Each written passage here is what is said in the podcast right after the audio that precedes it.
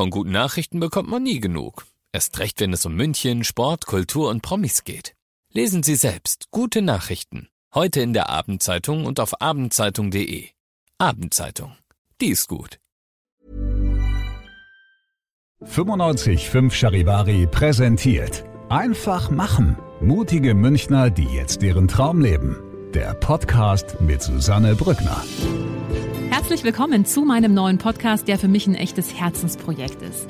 Ihr hört in diesem Podcast Menschen, die ganz mutig ihren Traum gefolgt sind, die ganz mutig ihre eigene Vision verwirklicht haben, ganz egal, was das Umfeld dazu gesagt hat, ganz egal, wie verrückt vielleicht diese Idee erstmal erscheinen mag. Diese Menschen haben alle eins gemeinsam, sie haben sich nicht beirren lassen und sind einfach ihren Weg gegangen und sagen jetzt, wir sind glücklicher als jemals zuvor. Ich hoffe, diese Geschichten inspirieren euch genauso wie mich und ich wünsche euch jetzt ganz viel Spaß beim Zuhören.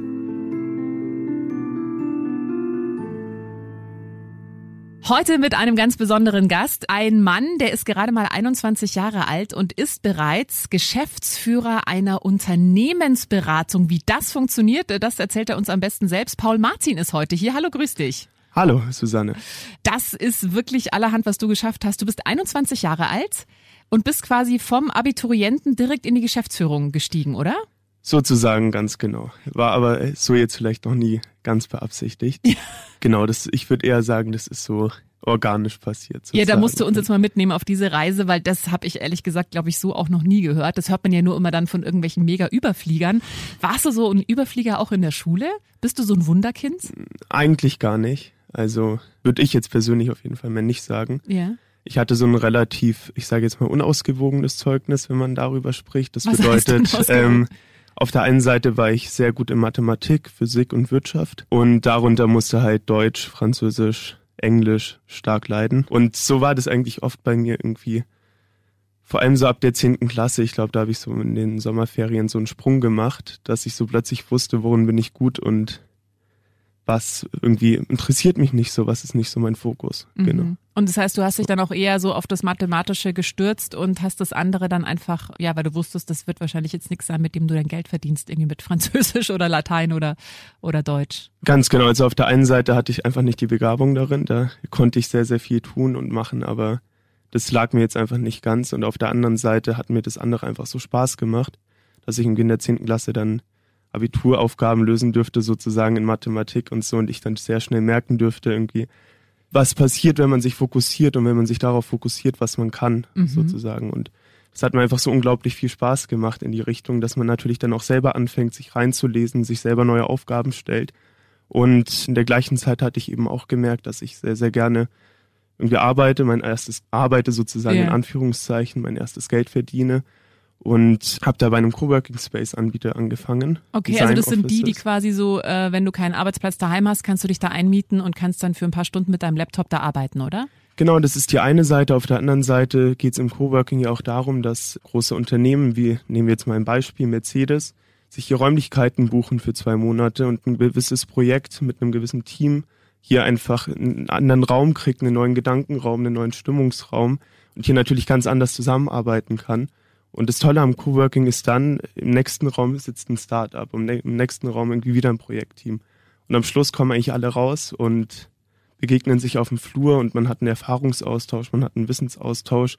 Und so ist die Chance, dass Innovation entsteht, natürlich viel höher. Mhm. Und Weil, was hast du da genau gemacht? Also du hast gesagt, du hast da gearbeitet. Genau, also anfangen dürfte ich ganz normal als Aushilfe. Das bedeutet einfach Räumeabendzauber gemacht, sage ich jetzt mal ganz, ganz leicht und habe aber gleichzeitig mich dann immer mehr eingelesen in das ganze Thema New Work, Agilität, agile Organisationsstrukturen und habe mich immer mehr mit dem Thema auseinandergesetzt, wie entsteht Innovation und wie mhm. kann man das vielleicht, da kommen wir jetzt zum Thema Mathematik zurück, berechnen. So, mhm. wie kann man die Chance, dass Innovation entsteht, berechnen sozusagen? Kann man das denn berechnen? Man kann die Chance erhöhen, würde okay. ich jetzt so sagen. So, und das war auch ein bisschen der Einstieg, wie ich einen Businessplan in der 12. Klasse geschrieben habe. das zwar, ist unfassbar. Und zwar ähm, ist das Ganze so entstanden, dass ich auf der einen Seite eben diese Plattform gesehen habe. Weil Raum ist ja eigentlich immer eine Plattform, egal ob das deine Wohnung ist oder ob das die, das Büro ist. Es ist ja immer eine Plattform, wo sich Menschen begegnen, wo man einen neuen Stimmungsraum aufbaut und wo man sich auch entsprechend anpasst. Und so habe ich diesen Raum bei Design Offices, bei diesem Coworking-Anbieter als Plattform verstanden für Innovation, für besseres Arbeiten. Und auf der anderen Seite hatte ich mich in der Zeit einfach sehr über Social Media geärgert, mhm. weil aus meiner subjektiven Perspektive finde ich Social Media einfach nicht sozial. Mhm. Ich finde, dass die meisten Menschen eher versuchen, sich selber hier Anerkennung zu suchen. Es geht den Leuten gar nicht so sehr um die anderen Menschen. Und die andere Seite war, dass ich das Gefühl hatte, dass Social Media einfach eine Zeitverschwendung ist, mhm. weil ganz hart gesagt. Und so habe ich meine sozialen Netzwerke gelöscht. Alle Und, gelöscht? Ja, bis heute. Du warst damals wie alt?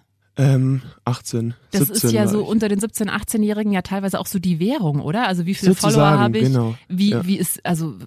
Das ist deine soziale Währung, wenn ja, man so möchte. Genau. genau. Also wie, wie war da der Aufprall dann im Freundeskreis? Also bist du dann da irgendwie, warst du dann auf einmal da allein auf weiter Flur oder? Es war eigentlich gar kein Aufprall, es war einfach, ja, okay, sage ich mhm. jetzt mal. Aber hast also du da nicht auch viel nicht verpasst dann? Also weil viel läuft ja auch über Social Media, man wird teilweise äh, nur noch, wenn man zum Geburtstag eingeladen wird, wird da eine Facebook-Einladung erstellt und wenn du kein Facebook hast, dann fällst du mal schnell hinten runter. Nein, keinesfalls. Okay. Weil es geht ja immer darum, was sind deine echten Freunde? Und deine echten Freunde siehst du ja jeden Tag oder telefonierst jeden zweiten Tag, whatever. Und du willst ja eigentlich am Schluss doch nur auf eine Party von guten Freunden gehen, auf von guten, echten guten Freunden, wo du weißt, hey, treffe ich interessante Menschen, wir können wirklich Spaß haben, wir haben irgendwie, wir leben eine echte Offenheit, egal wie wir tanzen, whatever. Wir, wir, wir haben einfach echte Freude miteinander. Und dafür brauche ich ja nicht Facebook, dass ich eine Einladung bekomme. Sondern ich habe ja immer einen guten Freund, der sagt, hey, da gibt's eine Feier oder mhm. so, kommst du mit? Mhm. Und damit habe ich eigentlich gar keinen Unterschied gemerkt. Der Unterschied war nur, dass ich jeden Tag eine Stunde weniger oder eine Dreiviertelstunde weniger auf mein Handy geschaut habe. Mhm. Und die Zeit, die man da hat, die ist doch viel besser eingesetzt, wenn man in der Zeit mit einem guten Freund, einer guten Freundin spricht und, und persönlich Zeit sozusagen genießen kann. Und das war für mich auch das Thema, dass ich mich dann gefragt habe, wie könnte eine Plattform aussehen, die wirklich sozial ist und hatte dann einen Businessplan geschrieben, eben zu einer auch sozialen Netzwerk sozusagen was erstmal für Unternehmen ausgelegt war, um sich zu fragen, wie können wir eben anhand von psychologischer Variablen und künstlicher Intelligenz Menschen so gut verstehen, dass wir deren Soft Skills identifizieren können, deren persönlichen Charaktereigenschaften etc., um sie dann zielgerichtet mit anderen Menschen zu verbinden in dem Wissen, dass das einen Mehrwert bringen wird. Was mhm. das für ein Mehrwert ist, könnten Probleme von Menschen sein, es könnte natürlich auch ein, ein Projekt in dem Unternehmen sein, wo man arbeitet, es könnten verschiedenste Themengebiete sein. Und unser Ansatz war sozusagen immer, egal wie viele Fragen du hast in einem Unternehmen, wir finden doch in dem Unternehmen immer eine Person, die auf diese Fragen antworten mhm. kann. Es klingt auch so, als würde das nochmal mehr ähm, auf die Stärken der einzelnen Mitarbeiter abzielen. Also dass wirklich auch die Menschen, die gewisse Stärken in gewissen Bereichen haben, dass die auch diese Stärken dann zum Tragen bringen können. Ganz genau, ja. Mhm. Es gibt so eine Frage, so eine gängige, die ist, wenn Siemens wüsste, was Siemens weiß. Mhm. Das bedeutet, was passiert, wenn man das Wissen von 360.000 Mitarbeitern identifiziert? Mhm. Das war sozusagen genau unsere Frage. Dann hast du den Businessplan geschrieben und was ist dann passiert? Mhm. Erstmal, weil mir es so viel Spaß gemacht hat und da kommt es jetzt vielleicht auch genau in diese Richtung, ähm, bis man 21 ist. Ich habe dann, glaube ich, bis vorm Abitur 4 geschrieben. Mhm. Warum? Weil immer, wenn du am Ende des ersten bist, hast du das Gefühl, du musst wieder anfangen. Mhm. Weil du in der Zeit so viel lernst und so viele Gedanken hast. Und ja, nach dem Abitur hatte ich eigentlich den Plan, Mathematik zu studieren.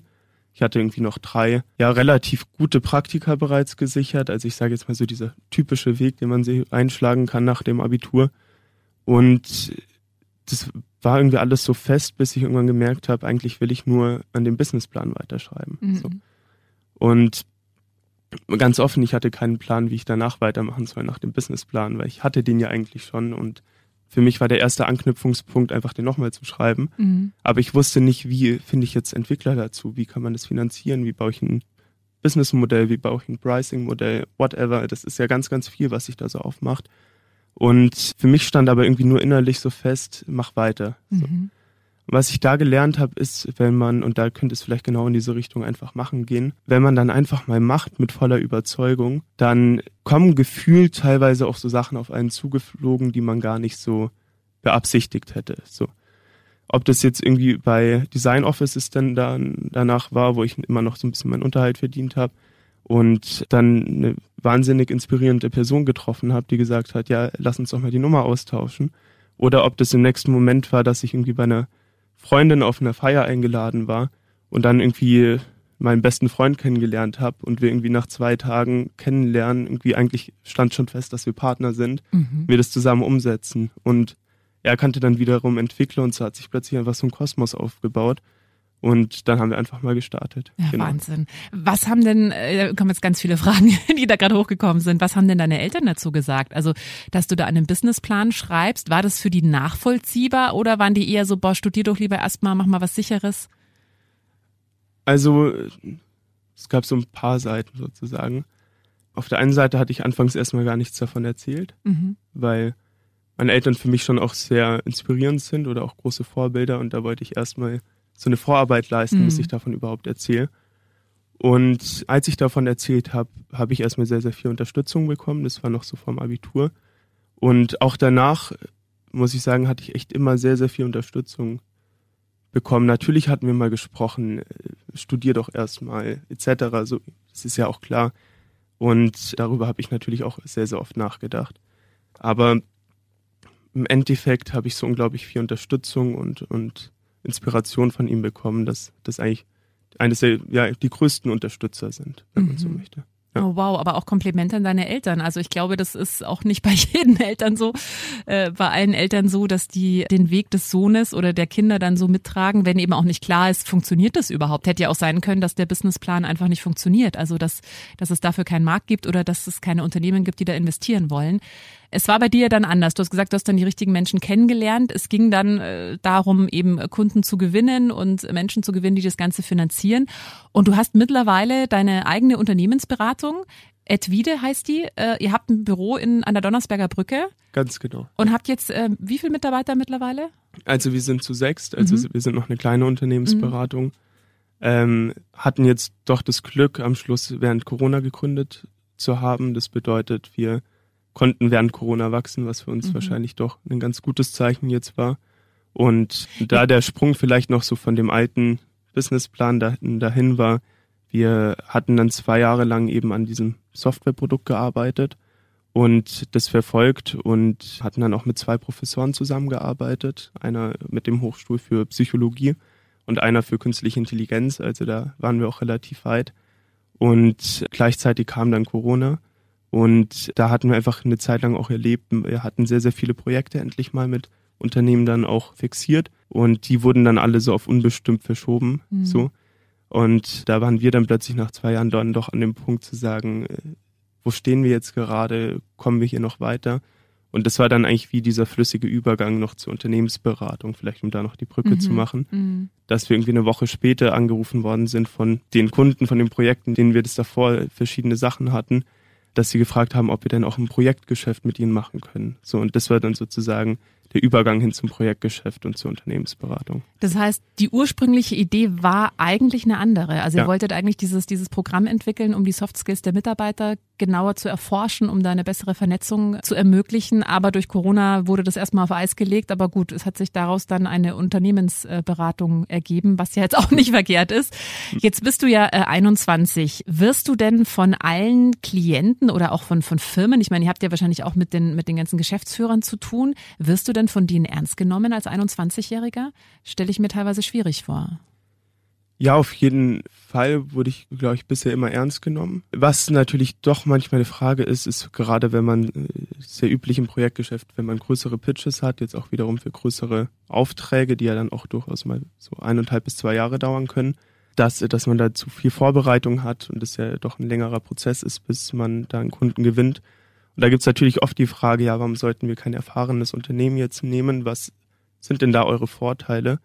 Und womit wir oft überzeugen können, ist dann doch dieses Thema Agilität und dass wir sehr, sehr schnell sind und man einfach bei uns merkt, das haben wir auch oft als Feedback zurückbekommen, dass wir uns sehr, sehr schnell mit den Unternehmen identifizieren, für die wir arbeiten und damit einfach ein ganz anderes Engagement nochmal, ein ganz anderes Involvement irgendwie mit rübertragen, als sie es bisher kannten.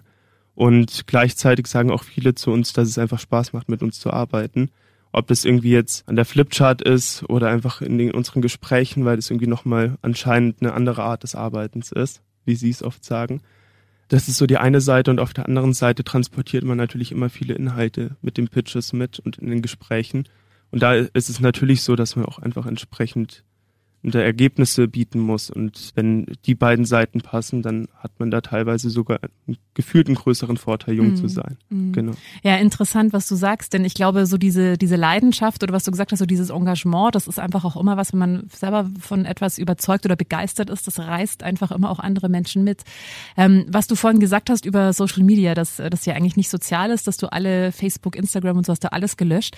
Da dachte ich mir, wow, also für den 21-Jährigen, das klingt extrem weise und auch extrem gefestigt so in sich, weil es ist ja oft so, dass so mit 18, 19 sind viele ja noch eher in so einer Findungsphase, ja, wo möchte ich eigentlich hin, wer möchte ich sein in der Welt, was möchte ich nach außen bringen?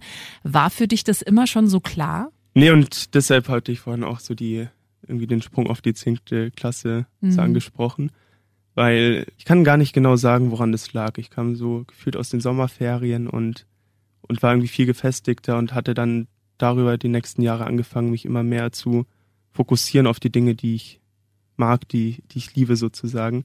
Und was ist denn da passiert in den, in, den, in den Ferien? Ganz offen, das frage ich mich so oft, aber mhm. ich kann gar nicht genau sagen, was. Und gleichzeitig weiß ich nur, dass es, glaube ich, ein sehr, sehr großes Glück war für mich, dass das so war. Also dieses Thema, dass ich mich damit beschäftigt habe, was macht mir Spaß, was macht mir keinen Spaß. Und dabei einfach zu bleiben und das auch umzusetzen. Mhm. Das hatte da anfangs so den ersten Impuls und mittlerweile ist es zumindest für mich wie so gelernt, sozusagen das dann auch so zu machen. Mhm. Und genau. Da gehört ja auch viel Mut dazu, eben, also gerade so eben bei Instagram nicht mehr dabei zu sein, bei Facebook nicht mehr dabei zu sein. Es ist ja auch für viele Jugendliche total wichtig, so einer Gruppe anzugehören, in der Gemeinschaft sich einzufügen. Da fällt man ja dann schon auch so ein bisschen raus. Wie hat denn jetzt dein Umfeld, also nicht jetzt deine Eltern, sondern wirklich so deine Klassenkameraden darauf reagiert, dass du gesagt hast, ich habe in den Sommerferien einen Businessplan geschrieben. Also die waren vielleicht irgendwie äh, feiern oder Party machen. Das hast du ja in dem Moment dann nicht gemacht. Wie waren da so die Reaktionen? Also ich hatte die Sachen eigentlich meistens gar nicht so geteilt, mhm. muss ich sagen.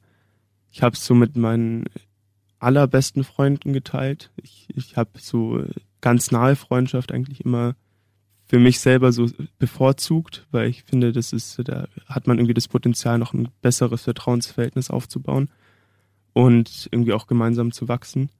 Und ich habe es einfach gemacht und gar nicht so angesprochen, ganz offen. Also das war halt dann einfach so. Und am Schluss ist es ja doch immer so, wenn man in der Klasse ist und irgendjemand sagt, wir machen eine Feier, wir haben, ich habe Geburtstag, whatever, dann ist man ja auch immer dabei. Also ich habe gemerkt, ich, ich habe keinen Unterschied erlebt. Also mhm. ich habe eigentlich nur Mehrwerte daraus gezogen mhm. als irgendwie Nachteile. Genau. Sind deine Freunde gleich alt? Ja. Tatsächlich. Meistens. Also ich habe auch viele ältere Freunde oder was heißt älter jetzt? Ja, was heißt denn älter? was meinst du denn genau mit älter? Ähm, ich, ich nenne es jetzt mal erfahrener. So. genau, aber auch viele gleichaltrige Freunde. Genau. Okay, die sich auch für die ähnlichen Themen interessieren, die dich auch umtreiben. Oftmals ja, muss aber auch gar nicht so sein. Mhm. Genau. Was ist denn dein Ziel oder beziehungsweise wo siehst du dich in, in fünf Jahren? Also was was ich gerade so mit Edvide sehe, ist, was uns unheimlich Spaß macht, ist so aus den Kundenprojekten heraus und die Insights, die wir hier sammeln, einfach auch nochmal eigene Projekte zu machen. Ein Beispiel war jetzt, wir hatten ein Kundenprojekt mit einem mittelständischen Unternehmen und da ging es in einem Change-Prozess und zur Organisation des Unternehmens darum, da werden ja immer so Kernfragen, so Fokusfragen definiert innerhalb dieser Projekte. Und einer dieser Fokusfragen war, was wünschen sich junge Menschen und was sind deren, was sind deren Anforderungen an den Arbeitgeber und an den Arbeitsmarkt. Und wir hatten zahlreiche Studien natürlich da hinzugezogen. Man darf ja dann unglaublich viel lesen und lernen, wenn man so ein Projekt hat. Und wir haben uns selber eigentlich gar nicht darin gesehen, weil da wurde ja plötzlich über uns gesprochen und hatten dann, um dieser These, diese These so zu verfolgen, angefangen, einfach in dem Projekt 30 junge Menschen in Interviews zu befragen, um unsere These entweder zu stärken oder zu schwächen und zu verstehen, vielleicht stimmen die Studien eher so, wie wir sie lesen. Und ähm, das war irgendwie nicht ganz der Fall und dann haben wir eine eigene Studie jetzt gemacht, haben eine Umfrage mit 400 jungen Menschen gemacht, hatten ähm, tiefen Interviews mit 60 jungen Menschen, also ist dann auch echt Arbeit. Also jedes Tiefeninterview dauert so durchschnittlich eine Stunde, das mhm. ist dann schon viel. Und ähm, hatten jetzt zahlreiche Interviews mit Personalmanagern und Verantwortlichen und setzen jetzt gerade so unsere eigene Studie in diese Richtung um, in die Richtung Employer Branding. Und das will ich in der Zukunft noch viel mehr machen. Das macht mir unglaublich viel Spaß, aus den Insights heraus immer wieder neue Projekte zu definieren. Und das ist für mich persönlich auch so ein Ziel bei dem Unternehmen, dass wir mit dem Wachstum des Unternehmens, mit neuen Kunden auch immer mehr Projekte anstoßen können und nochmal Menschen einfach das Potenzial von Menschen freisetzen können, die wir so auf unserer Reise sozusagen kennenlernen, weil wir sie in ihren Projekten unterstützen können und wir dafür wieder die Ressourcen sozusagen freigeben können. Mhm. Genau. Jetzt hast du vorhin schon gesagt, du hast irgendwann in der zehnten Klasse gemerkt, was so deine Stärken sind, was dir liegt. Äh, inwieweit ist generell Persönlichkeitsentwicklung für dein Leben von, von Belang? Ich glaube, das ist sehr, sehr wichtig, so wie ich es erlebt hatte, eben genau in diese Richtung sich mal festlegen zu können, zu definieren, was, was wünsche ich mir vom Leben, was, wann ist vielleicht auch dieser Punkt, wenn ich, wenn ich zurückschaue auf mein Leben, dass ich sage, ich habe alles so erleben dürfen, was ich erleben wollte. Und ich glaube, das sagen ja ganz, ganz viele Menschen, ob wir jetzt anfangen, irgendwie bei Zitaten von Steve Jobs, der gesagt hat, irgendwie er schaut jeden Tag in den Spiegel fragt sich, wenn es heute mein letzter Tag ist, was sollte ich machen und hat es dann auch getan.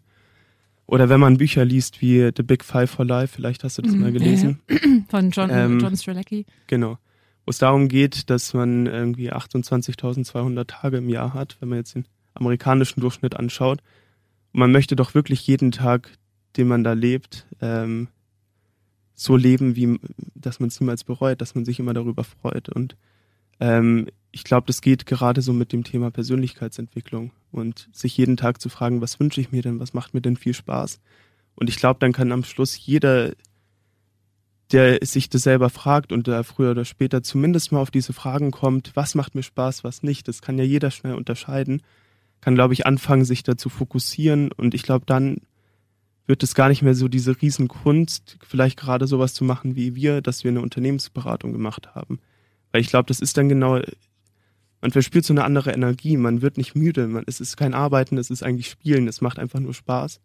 Und ich glaube, das könnte jedem so ergehen, wenn man sich so fragt, was ist denn so mein innerer Kern, was macht mhm. mir denn wirklich Spaß? Und genau ist gerade äh, sehr, sehr ermutigend, finde ich. Ähm, ich meine, du bist 21, beschäftigst dich schon äh, mit solchen Fragen und äh, hast Freunde, die sich ja anscheinend mit den gleichen Themen beschäftigen. Also da scheint sich, also wenn ich gerade zurückdenke, als ich 21 war, und ja, das ist schon Zeit lang her, ähm, da war das ehrlich gesagt, haben sich die wenigsten mit solchen Themen beschäftigt. Da ging es eher so darum, nach dem Abi erstmal verreisen und Spaß haben und egal, was morgen ist so.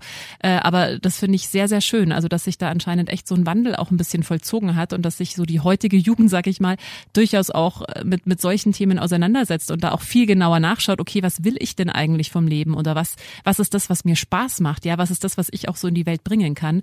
Das waren ja jetzt eh schon eigentlich auch deine Tipps, schätze ich mal, die du hast für Menschen, die vielleicht jetzt gerade in der Schule sind, äh, vielleicht das Abi vor sich haben, eben mal genau nachzufragen, okay, was macht mir denn wirklich Spaß? Hast du darüber hinaus noch Tipps für Jugendliche, die vielleicht sagen, boah, ich weiß eigentlich gar, ich bin nirgendwo so richtig gut, ich habe eigentlich überhaupt keine Ahnung, was mal aus mir werden soll? Also, wie gesagt, der eine Richtung, hatte ich ja gesagt, sich so ein bisschen fragen, in welche Richtung möchte ich gehen. Und das bedeutet nie, dass man jetzt perfekt definieren kann, was ist meine persönliche Vision oder was ist mein Purpose. Das gibt es ja so diese Purpose-Diskussion, gerade auch in Bezug auf Unternehmen. Sondern einfach mal so fragen, in welche Richtung könnte es denn tendieren und da auch mal mutig sein. Weil oftmals habe ich das Gefühl, auch bei Kunden, wenn es irgendwie um Probleme oder sowas geht, man kennt die Antwort meistens schon oder man kennt das eigentliche Problem meistens schon. Und man hat es immer wieder im Kopf, aber man will es eigentlich nicht wahrhaben. Und ob das jetzt der andere Studiengang ist, wo andere sagen, ja, da kann man weniger Geld verdienen, damit kannst du dir nicht so eine gute ähm, Zukunft aufbauen, ist doch erstmal völlig egal, weil wenn man wirklich einzigartig in einer Sache ist, dann kann man darin immer erfolgreich sein. Und Erfolg wird ja nicht irgendwie monetär geschätzt oder sowas. Da würde ich mich völlig lösen, sondern Erfolg wird ja immer, Erfolg bestimmt man ja immer selber. Das bedeutet, wenn wir ein Projekt haben, bestimme ich ja, wann ist das Projekt für mich erfolgreich. Das muss ja gar nicht monetärer Natur sein. Und so kann man sich das eben selber auch immer fragen. Muss ich da losmachen, glaube ich, von gesellschaftlichen Richtlinien oder dem, was da andere sagen, sondern sollte sich selber erstmal fragen, was, was ist denn für mich erfolgreich? Was ist für mich ein erfolgreiches Leben? Was ist für mich ein erfolgreicher Studiengang? Und damit kann man dann glücklich werden. Mhm. Weise Und, Worte, ja. Danke. Und die andere Seite ist vielleicht noch, es unglaublich geholfen hat, gerade in die Richtung, wenn man weiß, was einem Spaß macht, einfach sehr, sehr viel Wissen sich anzueignen.